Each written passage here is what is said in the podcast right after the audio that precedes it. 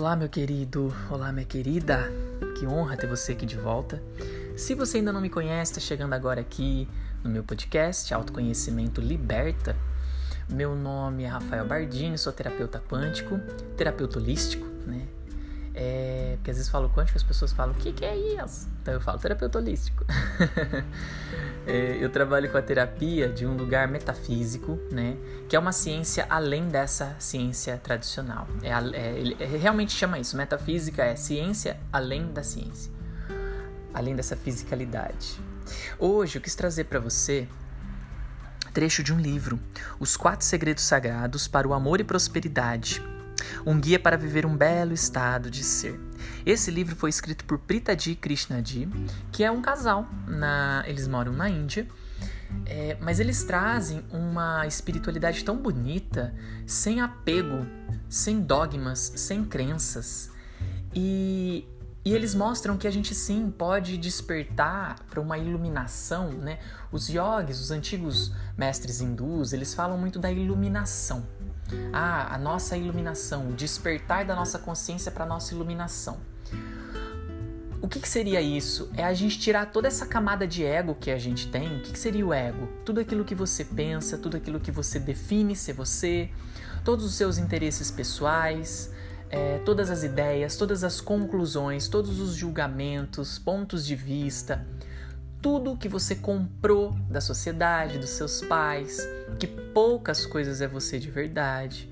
Para você saber um pouco mais do que eu tô falando um podcast, um episódio anterior, eu tô falando um pouquinho disso, do despertar da consciência, né?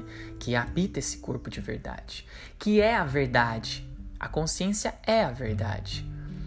Todo o restante é ilusão, é maia, são véus, nossa, falando em véus, eu quero trazer para vocês um livro que chama Os Quatro Compromissos de Dom Miguel Ruiz. Uau, vai ser os próximos episódios. Bora lá. Bom, esse livro eu quero ler uns trechinhos para você, tá? Eu vou tentar seguir aqui, é, porque eu achei muito incrível esse trecho que eu peguei. É, mas assim, é para deixar um gostinho para você de quero mais, para você comprar esse livro. Se você mora fora do Brasil, você vai encontrar é, os quatro segredos sagrados. Aí você traduz aí para sua língua, tá? E eu não sei falar inglês, nem alemão, nem português. Português eu falo português. Mas enfim, vamos lá. A pergunta é: um dos trechos do livro, da página 77, que é Dissolva a divisão interior. Ele tem um trecho que ele fala assim: se eu não me engano, acho que é Krishna Di que está falando aqui. Por que sou infeliz? É a pergunta, né? Quem nunca fez essa pergunta? Vamos lá. Para quem você acorda pela manhã? Com quem passa todos os momentos da sua vida, até mesmo em seus sonhos? Quem lhe faz companhia quando você está sozinho ou sozinha? Ou enquanto convive com os outros? Você mesmo. Exatamente. Você se ama? Você se cuida? Ou é crítico e crítica com você, é intolerante consigo mesmo? Você é seu melhor amigo ou sua melhor amiga? Pense no que acontece quando se irrita com um amigo, um parente ou um colega. Você tenta mudá-los, dá conselhos, diz que não vai tolerar aquele comportamento. Talvez até reze para que mudem. Vou virar a página, peraí, gente. Caso eles se recusem, você pode se distanciar. Passa a fazer menos planos para se encontrarem. Demora mais para retornar as ligações. Nossa, conheço bem isso. Se as coisas chegarem a um ponto intolerável, talvez até corte relações por completo. Mas, e se a pessoa que lhe desagrada for você mesmo? E se a pessoa com um comportamento detestável for você mesmo? E se a pessoa odiável for você mesmo? Pause por aqui. Inspire profundamente e expire bem devagarzinho algumas vezes. Gente, aqui vou abrir as parênteses para mim. É, tem um trechinho nesses livros que ela sempre coloca uma reflexão e tem uma mãozinha em postura de meditação. Eu acho legal demais. Então aqui eu convido você, se você estiver dirigindo ou caminhando, por amor, só coloca atenção na respiração enquanto faz o que está fazendo, tá? Mas, se você está em casa e tem a possibilidade de você pausar de fato, pode pausar. Senta confortavelmente, alinha sua coluna e vai para reflexão aqui comigo, tá? Então inspire e expire profundamente, bem devagarzinho, suave. Coloca a atenção na saída do ar. Em silêncio, direcione o holofote das suas atenções para o seu relacionamento consigo mesmo. Leve sua atenção para os momentos em que sentiu um belo estado de carinho e respeito por si. Respire fundo e permaneça em estado de observação desses momentos.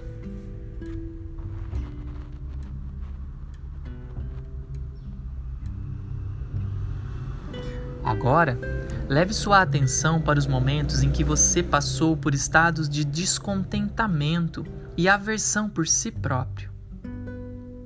Respire fundo e permaneça em estado de observação desses momentos. Com certeza, você já sentiu uma bela conexão consigo mesmo algumas vezes e simplesmente se amou do jeito que é. Também é provável que tenha passado por momentos de tristeza ou desconforto interior. Neles, talvez tenha buscado soluções e fugas externas, ou aceitado a guerra interna como normal, entre aspas, esquecendo-se de que esse guerreiro não é você. Você é um ser belo. Você não é uma ovelha com medo de morrer na selva. Você é um leão. Se não tivermos um belo relacionamento com nós mesmos, tudo em nossa vida, a maneira como andamos, a maneira como falamos, nossa voz, nosso raciocínio e nossas tentativas de alcançar sucesso, será atingido pelo incômodo da insegurança. Como seria possível conquistar qualquer coisa quando estamos presos nesse estado de sofrimento? precisamos nos livrar dele. Incapazes de lidar com esse abismo interno que só aumenta, muitas pessoas tentam desesperadamente moldar e remoldar seus corpos. Milhões recorrem ao narcóticos, bebem álcool, cogitam se suicidar ou realmente o fazem. E ainda assim, por mais que busquemos soluções externas para mudar como nos sentimos sobre nós mesmos, não há qualquer prova da existência de seres humanos que tenham encontrado a felicidade enquanto brigavam consigo mesmos. Afinal de contas, se você passar a maior parte do tempo nesse estado de guerra, como terá forças para aproveitar seus relacionamentos, seu dinheiro, seu tempo livre ou seu sucesso? O que mais acontece quando não temos paz interior? Você brincava de pega-pega quando era criança? Na minha versão da brincadeira, nós formávamos um círculo. Alguém ficava no centro e dizia Unidunité, o escolhido foi você, eliminando um competidor por vez, até o último virar aquele que tinha que pegar os outros. O que nós estávamos fazendo? em vez de tomar uma decisão clara, permitíamos que a sorte decidisse. Ninguém precisava se responsabilizar pela escolha de quem perseguiria os outros. Se nosso interior não estiver em harmonia, é comum que essa seja a maneira como lidamos com a maioria das decisões importantes da vida, mesmo quando adultos. Somos indecisos porque os estados de sofrimento nos fazem perder a fé e o respeito por nós mesmos e nossas decisões. Continuamos a brincar de unidunité. No processo de encontrar empregos, cônjuges ou parceiros de negócios. Simplesmente não conseguimos tomar decisões ou fazer escolhas confiantes. E mesmo quando escolhemos, continuamos na dúvida Questionamos se amamos a pessoa certa, às vezes até quando estamos no mesmo relacionamento há três anos. Questionamos nossa escolha de carreira após uma década de emprego. Questionamos nossa formação na faculdade muito tempo depois da formatura. Quando estamos perdidos no confronto entre visões e opiniões conflitantes, esquecemos que a vida pode ser realmente linda. Incapazes de suportar esse caos interior, passamos de uma solução rápida para outra, buscando qualquer coisa que silencie as vozes contraditórias e insistentes que criam essa claustrofobia interior. E quando nada causa mudanças duradouras, talvez acreditemos que o mundo está sendo injusto conosco. Mas sou uma boa pessoa, choramingamos. Nunca machuquei ninguém na vida, por que sou tão infeliz? Uau! Eu vou parar por aqui, vou dar uma pausa e no próximo episódio eu vou dar sequência desse livro e aí vamos falar assim, ó, as três expressões do eu em guerra. Aqui Krishnadi fala de um poema épico indiano, Ramayana. Se vocês quiserem antes até dar uma olhadinha sobre o que é Ramayana, aí é legal que vocês já ficam inteirados. Mas queridos, refletindo um pouquinho sobre tudo isso que foi falado aqui até agora, quanta clareza que ele traz para nós, né? Porque realmente é isso. Se a gente fica nessa guerra interior, em não aceitando quem somos, não confiando em quem somos, nós estamos ali loucos buscando a felicidade partindo disso e nunca encontramos, né? Percebe que a gente nunca está satisfeito com nada, com nada que a gente escolhe. E a gente se culpa, se pune, que a gente deveria ser diferente, que a gente deveria fazer diferente, deveria ter feito diferente. E aí eu te pergunto, verdade, você deveria ter feito diferente? É verdade, você sabia fazer diferente?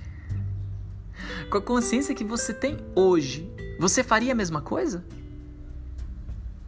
Pois é. Então, reflita sobre isso.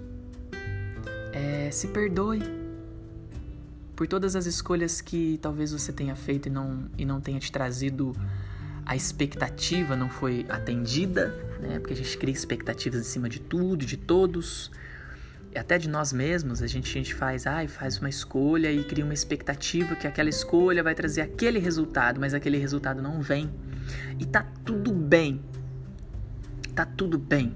Porque a vida é isso. Aquilo que não é verdade vai embora. Aquilo que não é verdade não fica. Nossa, mas tudo tá indo embora. Ok, então é tudo uma mentira. Começa de novo, mais novo. Novo olhar, novo paradigma, uma nova visão de mundo, talvez até mesmo um novo propósito para sua vida. Será que não faz mais sentido você dar um novo propósito para sua vida, um novo foco, do que continuar insistindo nisso que não está funcionando para você há anos, há décadas às vezes. Bom, é isso. É uma honra ser com você dessa maneira. Me conecto com seu coração e espero que você sinta profundamente essas palavras tocarem você. E até o nosso próximo episódio com a continuação desse livro incrível, tá bom? Beijo, beijo.